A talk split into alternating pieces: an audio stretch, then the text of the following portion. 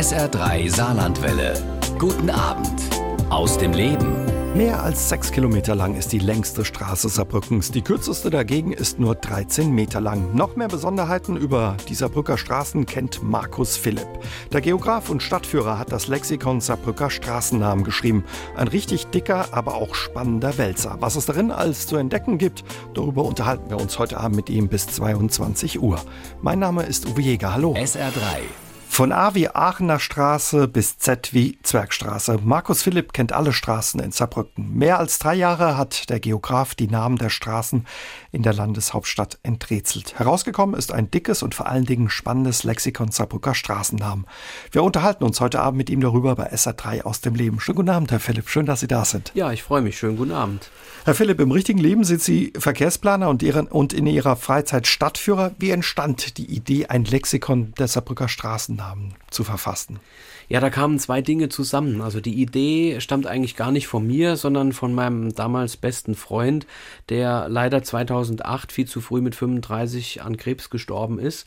Der hat schon mal angefangen, der hat sich dafür interessiert und ähm, das ist natürlich ein Thema, was ich als Stadtführer, was ich ja schon seit 20 Jahren mache, äh, schon immer mal mitgenommen habe und mich selber gefragt habe, warum heißt welche Straße wie und äh, hatte das Thema dann weiter im Hinterkopf. Und als ich dann ein paar Jahre später über ein anderes Projekt, die Spurensuche, den Florian Brunner als äh, Co-Autor und Verleger kennengelernt habe und ihm davon erzählt habe, hat er gesagt, Mensch, klasse Idee, leg los. Und das habe ich dann auch tatsächlich getan. Mhm. Und so kam es dann zu diesem Lexikon. Um was ging es Ihnen? Was war Ihr Ziel?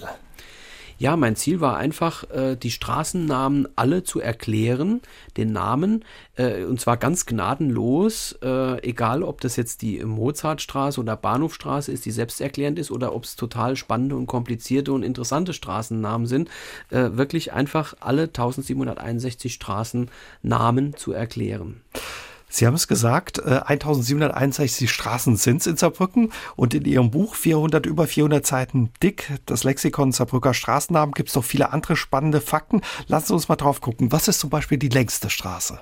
Die längste Straße ist die Warnstraße die verläuft von Klarental bis an die Grube Felsen. Ähm, die wird in dem meisten Verlauf eher so ein bisschen als Landstraße oder Straße mitten durch den Wald wahrgenommen. Aber dadurch, dass sie eben bis zur Grube Felsen geht, was noch zu Saarbrücken gehört, ist es trotzdem immer noch die Warnstraße und erreicht eine Länge von über sechs Kilometern. Boah, das ist natürlich schon ein Stück, ja. sechs Kilometer. Im Gegenzug dazu, was ist die kürzeste Straße? Ja, das habe ich auf meinem äh, amtlichen Messtool quasi abgemessen. Und bei der Philippinen-Treppe, es ist eigentlich eigentlich gemogelt, es ist gar keine Straße, da bin ich auf 13 Meter gekommen und deshalb vermute ich, dass es die kürzeste Straße ist, obwohl es eigentlich gar keine Straße ist. Es gibt auch Straßen, die häufiger auftauchen. Zum Beispiel eine ist die Rosenstraße, die gibt es sechsmal in Saarbrücken. Doch eine äh, schert aus. Was hat es da mit der Rosenstraße auf sich, die sie ausschert? Ja, na, der Klassiker ist ja Rosenstraße, da ist daneben dran die Lilien, Nelken und sonst was Straße, das sind dann so Blumenviertel. Aber es gibt eben eine Rosenstraße mitten in St. Johann, die sich nicht mit anderen Blumen gruppiert. Und da bin ich dann hellhörig geworden und dachte, nanu, nanu. Und äh, bin relativ schnell zu dem Ergebnis gekommen, dass das Wappensymbol der Stadt St. Johann, heute Stadtteil, früher eigenständige Stadt, die Rose war, ein christliches Symbol und dass da quasi die Heraldik, die zwar auch sich wieder auf die Blume bezieht, aber in dem Fall nicht auf die Blume direkt, sondern als heraldisches, als Wappensymbol bezieht. Also da ist die Erklärung ein bisschen anders. Herr Philipp, wie ist es? Ja, wieso heißen unsere Straßen, wie sie heißen? Wer entscheidet über Straßennamen? Also heute ist es so, dass die gerade in Saarbrücken eben die Bezirksräte, anderswo wahrscheinlich die Stadt- oder Gemeinderäte darüber entscheiden. Ähm, es ist also eine politische Entscheidung. Vorschläge kann nach meinem Dafürhalten jeder machen. Es muss natürlich eine Begründung geben, warum, weshalb, wieso. Und dann wird das eben politisch entschieden, wenn eine Straße neu benannt wird oder wenn es die Notwendigkeit gibt, wie jetzt ja auch gerade in Saarbrücken es so gesehen wurde, eine Straße umzubenennen. Aber natürlich ist so ein Straßennamen eine Geschichte, die über Jahrhunderte, eigentlich über Jahrtausende, wenn man so will, äh, gewachsen ist und immer anderen Strömungen und Moden äh, unterlegen war. Mhm. Also ähm, seit wann gibt es eigentlich Straßennamen? Wann haben die sich ja eingebürgert? Das ist jetzt eine sehr historische Frage. Ich versuche es mal als Geograf zu beantworten. Es gab natürlich schon äh, zur Römerzeit äh, Straßen, Überlandstraßen, die Städte oder Richtungen äh, angezeigt haben und nach diesen auch benannt äh, waren via irgendwas. Ne? Ähm, aber so richtig in den Städten, in den geschlossenen Siedlungskörpern haben sich die Straßennamen erst in der jüngeren Zeit durchgesetzt. Also ich würde mal sagen in der Neuzeit, ähm, weil es gab früher tatsächlich in den kleinen Dörfern, um ein Haus zu identifizieren, entweder eine Nummerierung oder die äh, Namen der Eigentümer, die dann die Orientierung gaben. Und so richtig Straßennamen äh, auf breiter Front eigentlich erst so 18. bis 19. Jahrhundert. Mhm. Und was dient als Namensgeber? Was ist da Vorbild? Namen haben Sie schon angesprochen von Persönlichkeiten. Was gibt es da noch alles? Ja, es gibt einen Durchläufer, der eigentlich von historischer Zeit bis heute immer geht. Das sind Flur- oder Gewannennamen, die eben äh, die Gegend, in der die Straße verläuft, bezeichnen oder Eigenschaftsnamen wie Bergstraße, Talstraße. Aber es gibt tatsächlich einen gewissen Zeitgeist, der sich da widerspiegelt spiegelt beispielsweise äh, die Benennung nach Personen. Im 19., beginnenden 20. Jahrhundert, als Deutschland noch einen Kaiser hatte, da wurde natürlich gerne mal nach wichtigen Politikern, Prominenten, Kaisern, Adligen oder eben auch Militärs benannt. Sieht man noch sehr schön in Alzerbrücken, wo die ganzen äh, Helden in Anführungsstrichen der Schlacht äh, gegen Frankreich 1870, 71 äh, verewigt sind, von Moltke über François bis zu Werder. Ähm, dann hat man natürlich das Ganze auf den äh, Gipfel getrieben im Dritten Reich, äh, 30er, 40er Jahre. In Saarbrücken gab es mehrere Adolf-Hitler-Straßen. Äh, die Bahnhofstraße ist eine davon, aber auch in Altenkessel die Alleestraße. Und nach dem Zweiten Weltkrieg hat man dann versucht, wieder unverbindlicher zu werden, sozusagen eine Gegenbewegung äh, zu schaffen. Und dann hat man einfach Pflanzen, Tiere und Ortschaften genommen. Und das sind gerade in den Neubaugebieten diese ganzen Blumenviertel oder Vögelviertel entstanden. Und jetzt nimmt man wieder lieber Personen. Personen, die eine gewisse Leistung für unsere Stadt oder unser Land hatten, zum Beispiel Widerstandskämpfer im NS-Regime, Künstler oder Schriftsteller oder irgendwie sowas mhm. in der Art es spielt ja auch manchmal oder verrät auch schon ein bisschen was über den Ort. Ähm, der hintere Teil, ne? Straße, Weg, was gibt es da noch alles? Brücke? Ja, Platz, Gasse, ne? klar, sicher. Also der hintere Teil verrät auch schon ein bisschen was über die Beschaffenheit der Straße. Also es wird keine sechsspurige Straße sein, wenn sie äh, zum Beispiel äh, Hinkelsgasse heißt. Was für ähm, Besonderheiten gibt es in Saarbrücken, gerade was so Personen betrifft oder, oder ja, Namen von Straßen? Ja, die gibt es überall, also die gibt es hier auch. Äh, wir haben natürlich Personen der Stadtgeschichte, die sich widerspiegeln, zum Beispiel alte Bürgermeister. Der Klassiker, den jeder eigentlich in Saarbrücken kennen müsste, ist die Feldmannstraße. Feldmann war eben um 1900 Bürgermeister von Saarbrücken, heute Altsaarbrücken. Es gab ja die Großstadt noch gar nicht. Sein Gegenspieler, in Anführungsstrichen der Herr Neff, hat die Neffstraße am Rotenbühl. Solche Dinge spiegeln sich natürlich in jeder Stadt wieder und haben ihre lokalen Persönlichkeiten, aber viele Dinge sind auch ganz allgemeingültig, wie zum zum Beispiel die Komponistenviertel mit Beethoven, Mozart, Schubert und so weiter. Hier ist SA3 aus dem Leben heute mit Markus Philipp. Ja, und der Geograf nimmt uns heute mit auf eine ganz andere Reise durch die saarländische Landeshauptstadt, denn er hat in seinem Lexikon Saarbrücker Straßennamen Straße für Straße aufgearbeitet und kann uns verraten, Herr Philipp, ja, was es so gibt es Besonderheiten in Saarbrücken, die es nur in Saarbrücken gibt, was die Straßennamen betrifft? Es gibt schon ein paar Spezialitäten. Äh, ich denke mal, den Lioner-Ring, den wird es nur in Saarbrücken geben äh, in der Fleischtheke auch woanders, ne? aber als Straße, glaube ich, gibt es den wirklich nur in Saarbrücken. Ansonsten gibt es vielleicht irgendwo einen Lyoner Ring auseinandergeschrieben, aber hier hat man äh, nicht an die Stadt Lyon, sondern wirklich an die Fleischwaren gedacht, die dort in der Nähe auch vertrieben werden. Ähm, es gibt aber auch noch eine ganz besondere Spezialität, wo ich jetzt nicht weiß, ob es das irgendwo anders im äh, Bundesgebiet auch noch gibt, aber wir grenzen ja nun direkt an Frankreich mit dem Stadtgebiet Saarbrückens und es gibt tatsächlich im amtlichen Straßenverzeichnis zwei Rüs. Oh. Die äh, Rue de la Tuilerie beispielsweise, die liegen beide auf äh, Gersweiler Grund und Boden. Gersweiler grenzt ja direkt an Schöneck in äh, Lothringen in Frankreich. Und das ist so, dass die Grundstücke an den französischen Straßen liegen, aber in Deutschland. Das heißt, die Grenze ist direkt der Bürgersteig, wenn man so will, oder der Straßenrand. Und deshalb sind diese Grundstücke den französischen Straßen zugeordnet, obwohl sie zu Saarbrücken gehören. Mhm. Das ist natürlich eine spannende Geschichte eigentlich. Klingt auch gut, Rue, ne? Klingt ja, gleich ja, anders. Ja, ja. Ne? So Rue, de, Rue de la Tuilerie Saarbrücken, ne? das ist schon witzig, ja. Gibt es sonst so Besonderheiten, wo man zum Beispiel auch ja mit der Geschichte verbinden kann oder dem Handwerk, dem Bergbau, der in, im Saarland gepflegt wurde? Ja, in der Tat. Also da sprechen Sie genau das Thema an, was hier natürlich sehr typisch ist. Vor allem im Norden und im Westen der Stadt. Also in so Stadtteilen wie Jägersfreude, Dudweiler, Klarental, äh, Gersweiler, Altenkessel. Da gibt es ganz viele äh, bergbauliche Bezeichnungen. Äh, mir hat so ein bisschen der Glückaufring angetan. Das ist auch, auch schön. schön. Ja. Auch viele Personennamen, die bergbaulichen Bezug haben. Direktor von Bergwerken waren oder so. Oder der äh, äh, Hammer- und Schlägelweg oder so Sachen. Das ist natürlich schon ganz witzig. Sie haben sich da richtig reingewühlt. Was ist Ihnen denn noch Witziges oder Kurioses begegnet bei den Saarbrücker Straßennamen? Ja, so der Höhepunkt ist immer die Riesenstraße und die Zwergstraße in Brebach, die eigentlich miteinander überhaupt nichts zu tun haben. Die Zwergstraße ist kurz, ja, die Riesenstraße ist länger, ja. Ähm, das war auch meine erste Vermutung, aber dass es da die Bäckereifamilie oder Bäckerfamilie Ries gab und aus Riesstraße Riesenstraße wurde und das Zwerg auf das äh, mittelhochdeutsche Zwerch, Twerch gleich quer, schräg, verkehrt zurückzuführen ist, also Querstraße äh, und diese Erklärungen überhaupt nichts miteinander zu tun haben und trotzdem ein witziges Namenspaar ergeben, das war natürlich echt äh, mhm. ein Knaller auf gut Deutsch gesagt. Also die liegen äh, beieinander. Direkt, oder? die münden ineinander, ja. Das ist wirklich witzig. Gibt es eigentlich Parallelen zu anderen Städten im, im Saarland? Ja, die wird es geben. Also ähm, ich meine, Flurnamen beispielsweise, äh, die auch teilweise dem äh, Dialekt und dem Sprachgebrauch entlehnt sind, die sind teilweise ähnlich. Die Benennung nach Personen und natürlich der eben erwähnte Zeitgeist äh, in der Benennung, das gibt es überall.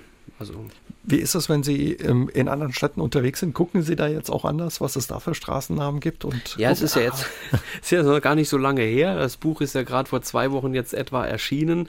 Ähm, aber ich glaube, diese Krankheit habe ich jetzt tatsächlich, äh, dass ich mich auch mal nach Straßennamen umschaue und dann meinen Begleitern, ob sie es hören wollen oder nicht hören wollen, sagen können, ah, oh, das könnte das und das bedeuten und so und so.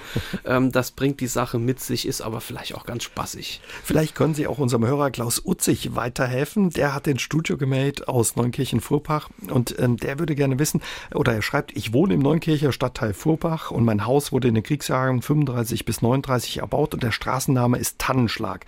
Nach welchen Kriterien wurde in dieser Zeit der Straßenname ausgesucht? Haben Sie da eine Idee? Ich habe tatsächlich eine Idee, aber vielleicht erstmal noch ein Tipp, denn Neunkirchen ist tatsächlich außer Saarbrücken die einzige Stadt im Saarland, äh, die so ein Buch besitzt, wie ich es geschrieben habe. Es gibt ein Neunkircher Straßenlexikon, das geht noch über die Namensgebung hinaus. Das hatte ich auch schon in den Händen, ist sehr interessant. Wäre vielleicht ein Tipp äh, an den Herrn Utzig, sich das mal zu besorgen. Trotzdem habe ich mir jetzt natürlich ganz schnell ein paar Gedanken gemacht.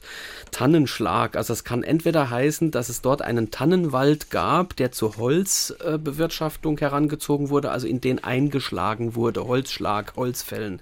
Das ist die eine mögliche Erklärung die sich mir hier äh, zeigt. Die andere wäre ähm, Schlag im Sinne von Grenze, Schlagbaum sagt man ja auch. Und bei Neunkirchen, äh, wo war mal Fuhrpach? Fuhrpach, ja. Äh, genau, da denke ich, dass Kohlhof direkt in der Nähe ist. Und es gibt ja bayerisch und preußisch Kohlhof und da verlief auch eine Grenze. Also auch dieser Verdacht wäre jetzt da, dass vielleicht da in der Nähe ein Grenzstein war und deshalb ein Schlagbaum oder wie auch immer zwischen Bayern und Preußen früher und dass das der Schlag bedeuten kann. Aber ich muss nochmal sagen, ich sehe mich hier als Sammler. Ich kann jetzt nur vermuten. Ähm, das jetzt bitte nicht für bare Münze nehmen, das muss vor Ort überprüft werden. Ja, aber ich glaube, da haben Sie dem Herrn Utze schon weitergeholfen, beziehungsweise eine Idee und man merkt, ja, Sie kennen sich wirklich aus. Markus Philipp, Lexikon der Saarbrücker Straßennamen heißt das Buch und er hat uns eins für Sie mitgebracht. Das Buch ist im Geiskirch Verlag erschienen. Herr Philipp, wie müssen wir uns das vorstellen? Wie sind Sie da vorgegangen bei, den, ähm, bei der Recherche? Viel rumgelaufen durch die Stadt oder Nee, eher weniger. Eher weniger. Also rumlaufen war nicht die Methode, sonst hätte ich jetzt ganz wunde Füße. Ich habe zwar gewisse Dinge vor Ort schon mal gesichtet. Also zum Beispiel wollte ich wissen, äh, in Dudweiler am Lindenplatz wachsen da wirklich Linden und tatsächlich, da sind wunderschöne Linden, die auch das Straßenschild umranken. Ist dann auch ein schönes Fotomotiv bei rausgekommen fürs Buch. Ähm, aber das war in der Regel wirklich Arbeit am Schreibtisch. Ich habe äh, meine eigene Bibliothek, äh, viele Bücher über Saarbrücken genutzt und habe im Prinzip, deshalb sage ich auch immer, ich bin ein Sammler, die Ergebnisse und äh, ähm, Erkenntnisse aus diesen Büchern über Saarbrücken äh, zusammengetragen. Das geht vom äh, Kölner 1865 bis zu Büchern, die gerade erschienen sind, wie das Dudweiler äh, Straßenlexikon. Die haben dort großartige Arbeit geleistet in Dudweiler. Ähm, das waren natürlich sehr dankbare Quellen. Die habe ich einfach zusammengetragen und habe dann viele Dinge auch noch ähm, gegengeprüft, verifiziert, beispielsweise auch über Internetrecherchen oder eben auch durch Befragung von Fachleuten. Gerade in den äußeren Stadtteilen Saarbrückens war es ein bisschen schwieriger mit der Quellenlage. Da hatte ich dann immer irgendwelche Ansprechpartner, die ich entweder schon kannte oder die mir empfohlen wurden. Und die haben dann mir weitergeholfen oder auch mal über die ein oder andere Sache drüber geschaut. Mhm. Klingt nach einer richtigen Fleißarbeit bei 1761 Straßen. Viel Schweiß, wie viel Zeit ging drauf? Also insgesamt dreieinhalb Jahre. Man muss allerdings sagen, dass ich das ja einfach nur so ein bisschen aus Spaß und, wenn man überhaupt das so sagen kann, nebenberuflich gemacht habe. Denn im Hauptberuf mache ich ja was ganz anderes. Sie sind Verkehrsplaner. Genau. Und äh, da habe ich dann abends und am Wochenende mal da gesessen und äh, habe das äh, über dreieinhalb Jahre zusammengetragen. Mhm. Ja. War es schwierig oder was war besonders knifflig?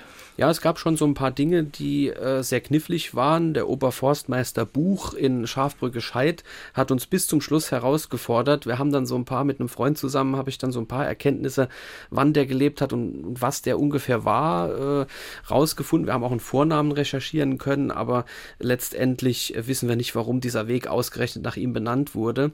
Ähm, aber es gibt auch tatsächlich ein paar ganz wenige, so eine Handvoll, fünf bis 15 offene Fragen, wo man äh, gar nichts sagen kann. Das sind zum Beispiel männliche männliche Vornamen.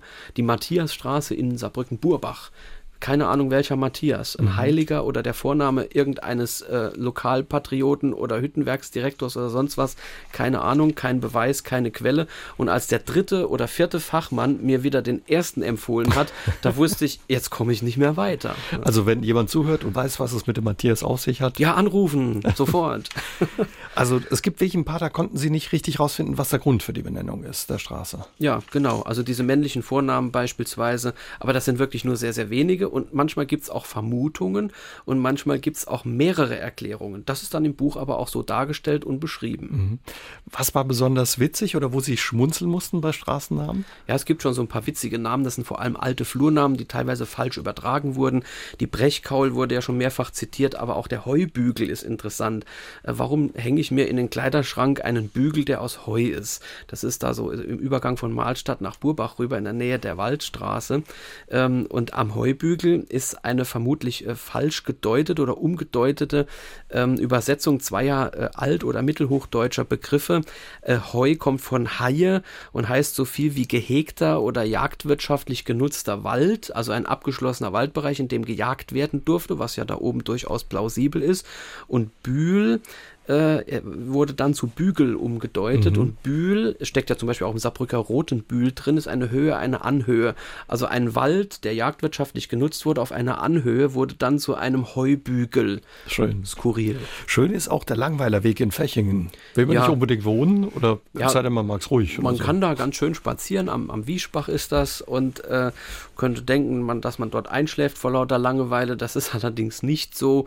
Ähm, wahrscheinlich geht der äh, Auf das 14. Jahrhundert zurück, denn dort soll dort ein kleines Dorf äh, gewesen sein, Langweiler, was dann wüst gefallen ist. Und äh, ja, das ist halt dann der Langweiler Weg, weil früher mal das kleine Dörfchen Langweiler war, ähnlich wie Habschied am deutsch-französischen Garten. Also es gab viele kleine äh, Dörfchen oder Gehöfte, die lange nicht mehr existieren, aber in Namen noch überlebt haben. Spannende Sache. Schön ist auch an der Saubürst in Duttweiler. Ja, und das, die Schweine gewürstet. Ja, das war eine Riesenschweinerei, hat dort stattgefunden, findet teilweise auch heute noch statt. Ähm, das ist schlicht und ergreifend äh, das Wild, die Säue und die Keiler, die aus dem Wald kommen und ihr Fell am Baum reiben. Und wenn man dann die Borsten am Baum findet, sagt man, ey, das da ist eine Saubürst. Ne? Also an der Saubürst heißt äh, Waldnähe, wenn man so möchte. Da kommen die Schweine raus und reiben sich am Baum, dass sie nicht so viel Flöhe haben oder so. Das wird einem ein Förster besser erklären können. Ja, und Markus Philipp kennt sich nicht nur gut mit den Straßennamen in seiner Heimatstadt Saarbrücken aus, sondern auch mit der Stadtgeschichte. Denn als Stadtführer zeigt er schon seit mehr als 20 Jahren Gästen seine Stadt. Was er dabei alles erlebt, darüber unterhalten wir uns in der kommenden Stunde mit ihm bei SA3 aus dem Leben. Mehr als drei Jahre hat Markus Philipp Chroniken, Bücher, Stadtpläne gewälzt, um das erste Lexikon Saarbrücker Straßennamen fertig zu bekommen. Und die Arbeit hat sich gelohnt. Es ist ein schönes und wirklich sehr interessantes Buch oder Lexikon geworden. Heute Abend ist der Verkehrsplaner und Stadtführer mein Gast bei SA3 aus dem Leben. Herr Philipp, gibt es eigentlich auch Namen, die keinen Straßen, die keinen Namen haben in Saarbrücken? Das ist eine gute Frage. Es gibt natürlich Wegeverbindungen ähm, wo es ein bisschen unklar ist, ob die noch irgendwie zu einer Straße gehören oder nicht. Aber so eine richtige Straße, wie man sie sich vorstellt, mit Häusern und Bürgersteigen und Verkehrszeichen oder was auch immer, die keinen Namen hat, wüsste ich jetzt nicht. Das Problem ist natürlich, auch wenn es so eine gäbe, taucht sie natürlich taucht in der Statistik, auf, recht, die mir ja. zugrunde lag, nicht auf. Wie ist es? Ähm, das eine sind die offiziellen Straßennamen, gibt es aber auch ja, so Straßennamen, die äh, ja im Alltag mehr im Gebrauch sind oder im Dialekt oder sowas. Ja, es gibt einige ähm, interessante und auch äh, Dialektstraßennamen, zum Beispiel in Duttweiler, wo dann Straßen äh, Rufnamen haben wie Hinkelsgass oder so irgendwas, aber offizieller Straßenname ganz anders ist Kleppergass oder sowas. Also mhm. Also Duttweiler fällt mir da jetzt konkret ein. Es gibt auch inoffizielle Straßennamen, äh, wie zum Beispiel der Place Miniatur an der Fröschengasse. Das war einfach nur ein Gag. Das ist eine ganz kleine Ausbuchtung in der Hauswand, äh, mini kleiner Platz, der dann so beschildert wurde. Das ist natürlich nicht offiziell. Oder der äh, jetzt gerade jüngst entweihte sozusagen Jens Düvel Platz. Jens Düvel war ein Kollege von mir, auch ein Geograf, Stadtplaner, der diesen Eurobahnhof, dieses Quartier entwickelt hat. Und bei seiner Abschlussparty haben die ihm ein Straßenschild an ein Gebäude gehängt. Das war natürlich kein offizieller Straßenname, aber gerade vor ein paar Tagen ist dieses Schild abgehängt worden. Es war aber noch bis vor kurzem da und ist deshalb auch im Buch dokumentiert. Also es hing weit über ein Jahr, so war es nicht gedacht, aber viele Menschen haben es gesehen. Also es gibt schon Kuriositäten. Ja. Apropos Straßenschilder, nicht nur die Straßennamen sind spannend, äh, sondern auch die Straßenschilder sind ein Blick wert. Ähm, was verraten die über die Zeit und die Straße? Ja, so ganz früher waren es natürlich in der Regel so ein bisschen bauchig emaillierte, manchmal auch mit weißem Zierrahmen verzierte, schöne Straßenschilder. Auf manchen sind sogar noch gefiederte Pfeile drauf, die die Richtung des Straßenverlaufs anzeigen. Klassiker hängt zum Beispiel an der Ecke Mainzer Straße, Bleichstraße in der Nähe der Garage und des St. Johanna Marktes. Das ist ein sehr altes Schild. Die älteren Schilder hängen in der Regel an Hauswänden.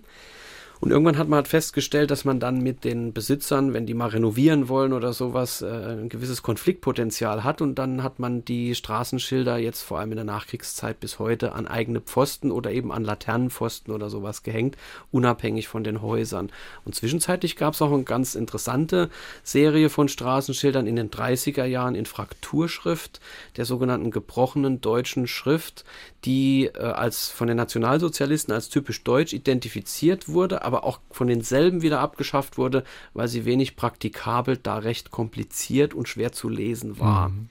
Aus Ihrem Buch habe ich gelernt, also, also wenn ich durch die Straßen gehe, ich hätte es gesagt, die meisten Straßenschilder sind weiß mit schwarzer Schrift, aber in Saarbrücken sind doch viele oder mit die meisten blau mit weißer Fast Schrift. alle. Also Fast es, alle, gibt, ne? es gibt auch ein paar äh, äh so, so, so altweiße mit schwarzer Schrift, aber die meisten sind wirklich dunkelblau mit weißer Schrift. Das ist hier ganz klassisch. Es gibt ja auch Städte, in denen äh, je nach Stadtviertel die Farben unterschiedlich sind. So originell sind wir jetzt in Saarbrücken leider nicht. In Mainz, glaube ich. Ist ja, es, das ne? kann sein, mhm. genau. Da ist immer rot, mal grün und so weiter. Aber hier haben wir dieses Blau mit weißer Schrift. Das ist der Klassiker, ja. Sie haben schon gesagt, einige werden gerne geklaut. Der Leonering, der ist mhm. sehr beliebt. Äh, gibt's, was ist noch so ja, bei Dieben oder bei Leuten, die gerne ein Straßenschild mitnehmen, beliebt? Ich habe mich in diesen Kreisen noch nicht so umgehört. Ähm, Leonaring ist klar, das andere weiß ich nicht. Ich weiß aber, dass die Stadt Saarbrücken auf solche Fälle auch vorbereitet ist und von vielen, nicht allen, aber von vielen auch Ersatzschilder vorhält in einem Schilderlager. Es kann ja auch mal ein LKW dran fahren, das Ding kann kaputt gehen oder sowas. Ähm, aber das äh, sind natürlich Dinge, die eher selten passieren. Aber das muss man natürlich haben, weil das Straßenschild fällt ja erst dann auf, wenn es nicht mehr da wenn's ist. nicht mehr da ist, gesucht wird. Ähm, Sie durften da auch einen Blick reinwerfen, aber man darf nicht verraten, wo es ist. Eben dieses Straßenschildlager. Ja, sonst ist es morgen leer, ne? nee, natürlich unterhalten die äh, an einer bestimmten Stelle äh, ein Straßenschilderlager und äh, da sind auch andere Schilder und so und äh, können dort drauf zugreifen. Das war schon spannend, das zu sehen, ja. SA3 aus dem Leben heute mit Markus Philipp. Der Geograf hat seine Passion ein Stück weit auch zum Beruf gemacht. Er ist seit 20 Jahren Stadtführer in Saarbrücken. Ja, Herr Philipp, Sie sind Exkursionsleiter auch bei dem Verein Geografie ohne Grenzen. Ihre Schwerpunkte sind Stadt- und Stadtteilführung, aber es geht auch schon mal über die Grenze nach Lothringen. Ähm, was zeigen Sie den Besuchern, wenn Sie mit denen unterwegs sind? Ja, also es gibt natürlich den Standard, den ich äh, für Geografie ohne Grenzen, aber auch für die City Marketing in Saarbrücken anbiete. Das ist so der Klassiker für Gäste zwischen St. Johanna Markt, Rathaus, Ludwigskirche und Schloss. Aber es gibt natürlich auch viele Spezialitäten, die dann natürlich insbesondere die Einwohner interessieren, deren Blick dadurch etwas geschärft wird für die eigene Stadt. Äh, habe ich ja selber äh, quasi in Anführungsstrichen durchgemacht, dass man die Dinge auf einmal ganz anders wahrnimmt. Und da habe ich dann so Stadtteilführungen wie den Eschberg, den Rotenbühl, den Winterberg im Programm. Die Kollegen haben auch andere Stadtteile natürlich. Und äh, zum Beispiel jetzt am Samstag habe ich nochmal eine sehr schöne thematische Stadtführung ähm, gemeinsam mit äh, dem Lukas Bruch zum Thema Brauereikultur, wo es um die Geschichte und Entwicklung des Brauwesens in St. Johann geht. Erst Theorie und dann klein bisschen Praxis. Das klingt gut. Das ist auch so was, ein Thema, was Sie interessiert und beschäftigt, die Brauereigeschichte. Gibt es da eine große Geschichte, Vergangenheit in Saarbrücken? Ja, es gab hier sehr viele Brauereien, bis zu 36 gleichzeitig. Das muss man 36. ein bisschen, ja, das muss man ein bisschen relativieren, aber das machen wir dann bei der Führung am Samstag. Ja. Sonst wären wir heute hier nicht mehr fertig. ja, also das sind natürlich spannende Themen, aber Sie haben ja gesagt, ich äh, gehe auch manchmal über die Grenze. Ja. Ich mag Frankreich sehr, ich mag Lothringen, das Departement Moselle sehr. Ähm, da meine Eltern da zeitweise auch mal ein Haus besessen haben, bin ich vor allem in dem Bereich zwischen Bousonville, Thionville und ähm, Perls, hier Clébin unterwegs gewesen. Und eine meiner Lieblingsführungen, auch eine meiner ersten Führungen war die Steine an der Grenze äh, Geologie und Kunst. Also zum einen die Geologie der Landschaft, die Geologie der Steine, also der Kunstwerke an sich zu erklären, dass da ist Granit, dass da ist Sandstein, dass da ist Kalkstein und so weiter, aber auch die Kunstwerke im Raum äh, zu begutachten. Wunderschöne Gegend dort oben auf den Gauhöhen direkt an der deutsch-französischen Grenze. Das ist eine meiner Lieblingsführungen. Jetzt mache ich sie nicht mehr so oft, aber war eine meiner ersten, die ich mhm. gemacht habe. Das eine sind die Leute, die ihre Stadt selbst mal noch mal besser kennenlernen wollen, Saarländer, Saarbrücker, aber sie haben eben auch Gäste von außerhalb. Wo kommen die her und wie reagieren die auf Saarbrücken und das Saarland? Die kommen von überall, sag ich mal. Also das sind natürlich dann Einzelgäste, die bei den öffentlichen Führungen mitgehen aber auch äh, geschlossene Touristengruppen, die aus Frankreich kommen, äh, insbesondere hier aus der Gegend Elsass, Lothringen, aber auch schon mal aus dem zentralen Frankreich, äh, in Deutschland ist es halt sehr viel Rheinland-Pfalz, was wir hier haben, Baden-Württemberg, Hessen, Nordrhein-Westfalen. Das ist so ein bisschen äh, das Einzugsgebiet des Tourismus im Saarland, aber auch manchmal von weiter her. Ich hatte zum Beispiel mal eine sehr fidele Gruppe Imker aus Mecklenburg-Vorpommern, aus Stralsund, an die ich mich noch erinnern kann. Da kommen also schon ein paar Leute zusammen und einmal hatte ich sogar eine Gruppe äh, Chinesen. Da wurde die äh, Führung simultan übersetzt. Ja, und was haben die Leute so für einen Eindruck, wenn sie nach Saarbrücken kommen? Äh, in der Regel eher positiv. Also die Erwartungshaltung ist nicht sehr hoch. Hm, Saarbrücken, ja, was könnte das sein? Industriestadt, hm, keine Ahnung. Na Gott, fahren wir halt mal hin. Entweder weil wir müssen oder weil es uns vielleicht doch irgendwie interessiert. Anziehungspunkt ist vielleicht Frankreich oder die Völklinger Hütte. Mhm. Und dann sind sie doch sehr überrascht, was es hier gibt und wie gemütlich der St. Johanna Markt ist. Und viele sagen mir, Saarbrücken sei eine recht saubere und grüne Stadt. Mhm. Was mich dann selber manchmal erstaunt. Was einem als Bewohner manchmal erstaunt, da gebe ich Ihnen recht. Diese Dinge kritisch. Und dann sagen die, nö, ihr habt eigentlich eine recht saubere Stadt. Hat mir gerade vor kurzem nochmal ein Ehepaar bestätigt. Ja. Sehen Sie, der Blick von außen ist dann doch manchmal ein anderer. Wie entstehen diese Touren? Denken Sie, Sie, denken Sie sich die Touren selbst aus oder Teils, teils. Also die Spezialführung, wie jetzt diese Brauereikultur oder die Eschberg-Führung, äh, die ich auch als einziger anbiete, ähm, die denke ich mir natürlich selber aus, die habe ich selber konzipiert. Und wenn es eine Standardführung durch die Stadtmitte geht, dann äh, halten wir uns natürlich schon an das, was auch die Kollegen machen, weil ich da ja nur einer von vielen bin. Und da sollten wir den Kunden schon ungefähr das Gleiche bieten. Sie haben gesagt, am Samstag geht es wieder auf Tour? Richtig. Ausgebucht Jetzt, oder kann man noch mit? Äh, da kann jeder mitkommen. Das ist eine offene Führung. Man muss sich auch gar nicht anmelden. Man soll einfach um 14.30 Uhr vor der Brauerei sein. Und ansonsten, wenn man sich interessiert für Ihr Angebot, einfach bei den Kolleginnen und Kollegen von Geografie ohne Grenzen mal gucken oder wo findet man noch Infos? Genau, richtig. Auf der Internetseite oder im Programmheft von Geografie ohne Grenzen stehen die offenen Termine. Aber diese Führungen sind natürlich auch immer für Gruppen buchbar, also für Vereine oder Familienfeiern oder so irgendwas. Äh, kann man dann auch extra Termine machen. Natürlich muss ich Zeit haben, wenn man eine Führung von mir buchen will, weil ich habe ja auch noch einen Hauptjob. Nur ein kleines Stückchen Papier heißt ein kleines Büchlein, das mein heutiger Gast in SA3 aus dem Leben der Geograf und Stadtführer Markus Philipp der Geschichte des Saarbrücker Fahrscheins gewidmet hat. Herr Philipp, wie kommt's? Sind Sie viel mit öffentlichen Verkehrsmitteln unterwegs oder warum haben Sie ja ein Buch über den Fahrschein geschrieben? Ja, also ich interessiere mich schon seit Kindesbeinen ähm, für den öffentlichen Nahverkehr, für seine Geschichte und Entwicklung. Es war so ein bisschen für mich als, als Kind, als junger Schüler die Entdeckung der Freiheit. Ich bin mobil, ich bin unabhängig, ich muss nicht von Mami und Papi gefahren werden, juhu.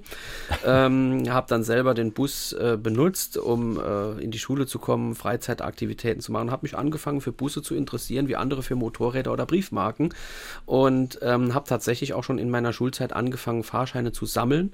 Und in unserem Haus auf dem Eschberg wohnte auch ein alter Straßenbahner, der hat mir dann irgendwann mal Fahrscheine aus den 60er Jahren geschenkt, die ich bis heute äh, sehr gut bewahre.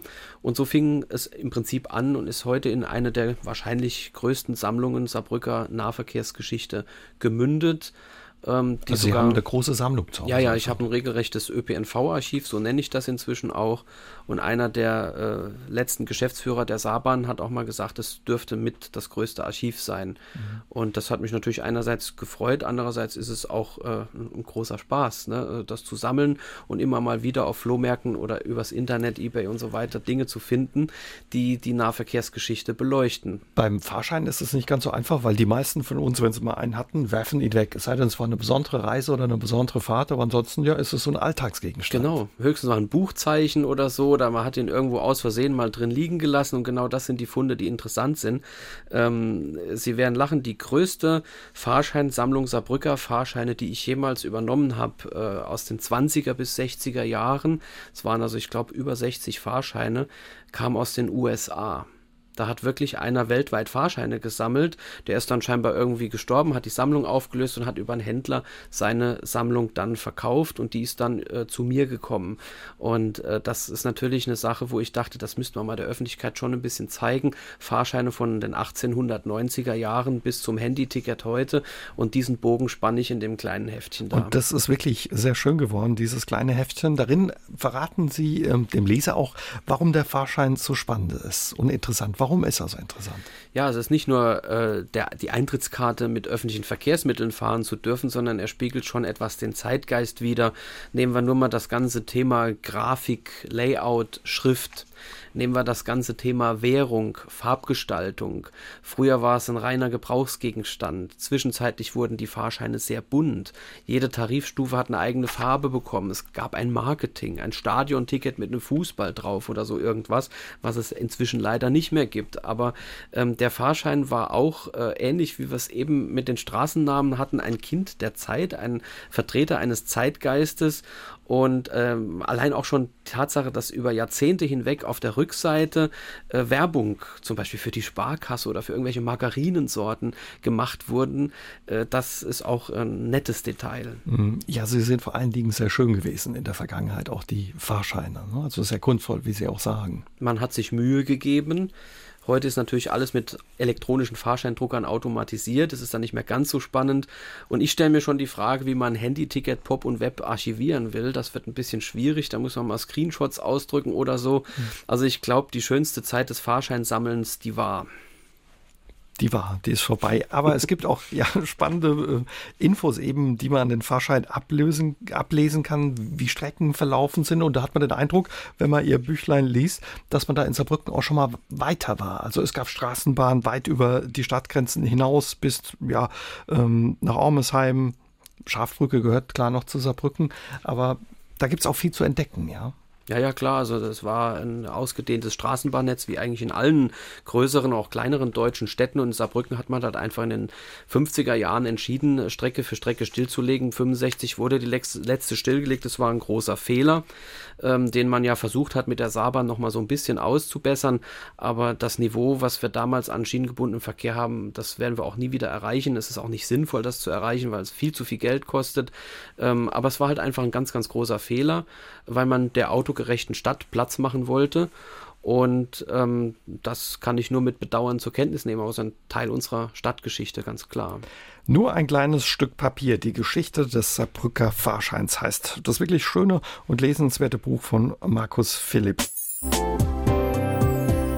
Wir haben uns unterhalten, ja, über die Saarbrücker Straßennamen und einen Ausflug gemacht in den Saarbrücker Nahverkehr, den Fahrschein uns ein bisschen näher angeguckt und zum Schluss wollen wir nochmal zurückkommen zu den Straßennamen und da hat sich Luisa Casquino gemeldet aus Wallerfang, zwar nicht eine Saarbrücker Straße, aber Sie haben eben ein bisschen gegoogelt und geguckt und recherchiert. Herr Philipp, vielleicht können Sie ihr weiterhelfen.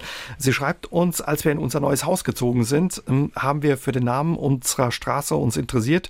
Wir wohnen im Kolmether. Das wird häufig falsch ausgesprochen. Ich jetzt auch falsch ausgesprochen, hätte auch Kolmeter gesagt.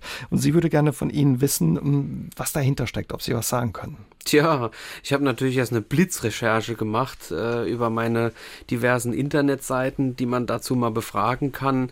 Ähm, diese Straße in Ittersdorf äh, kann ich nur den zweiten Teil erklären äh, oder zumindest einen Erklärungsansatz liefern dieser Begriff Äther oder Äther wird im Hessischen und Pfälzischen gerne benutzt für Zaun, Umzäunung oder auch geflochtener Zaun.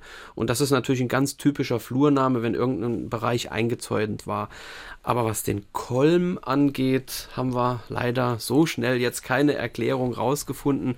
Da müssten wir zum Beispiel die Germanisten an der Saarländischen Uni oder so bemühen äh, oder einfach mal tiefer einsteigen.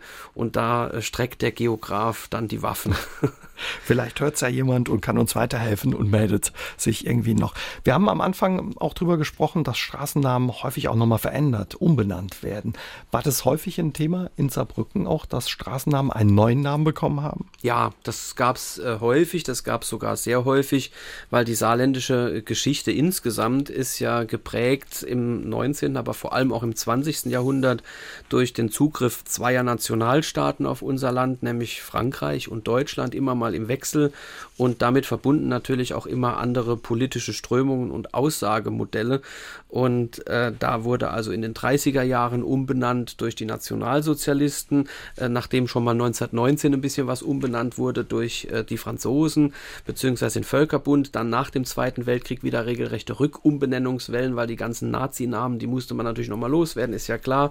Und ähm, dann hat man äh, Namen äh, bis in die 50er Jahre gehabt, dann kam nochmal Frankreich mehr zum Zuge, hat nochmal andere Namen genommen, als dann Deutschland wieder 1957 kam, äh, gab es wieder Umbenennungswellen und teilweise auch noch bei der äh, Gebietsreform 1974, um Mehrfachbenennungen auch auszuschließen. Aber das hat man nicht ganz konsequent getan, weil es mhm. gibt immer noch einige Straßen, die mehrfach benannt sind. Also, dass in einem Stadtteil es nicht zwei Schulstraßen oder sowas gibt, oder? Genau, die Schulstraße ist sowieso ganz interessant, die gibt es in Saarbrücken achtmal. Das ist also wirklich äh, der, der Knaller, hätte ich nie gedacht. Der Hauptstraße ist natürlich so ein Straßenname, mhm. der sehr häufig der vorkommt. Häufig, glaube ich, in, in Deutschland überhaupt, ne? Wahrscheinlich, ist. ja. Aber die Schulstraße ist es in Saarbrücken, die gibt es achtmal. Also da hat die Gebietsreform keine Auswirkungen hinterlassen. Aber zumindest sollte man sehen, dass in einem Postleitzahlenbereich nicht zweimal der gleiche Straßenname vorkommt. Und da hat man auch hier und da eingegriffen. Und bei den anderen Namen, die verändert wurden, waren es einfach Persönlichkeiten oder Ereignisse, die nicht mehr gepasst haben? Klar, sicher. Also zum oder Beispiel äh, äh, Politiker, Militärs, und natürlich ganz krass äh, die Zeit des Nationalsozialismus.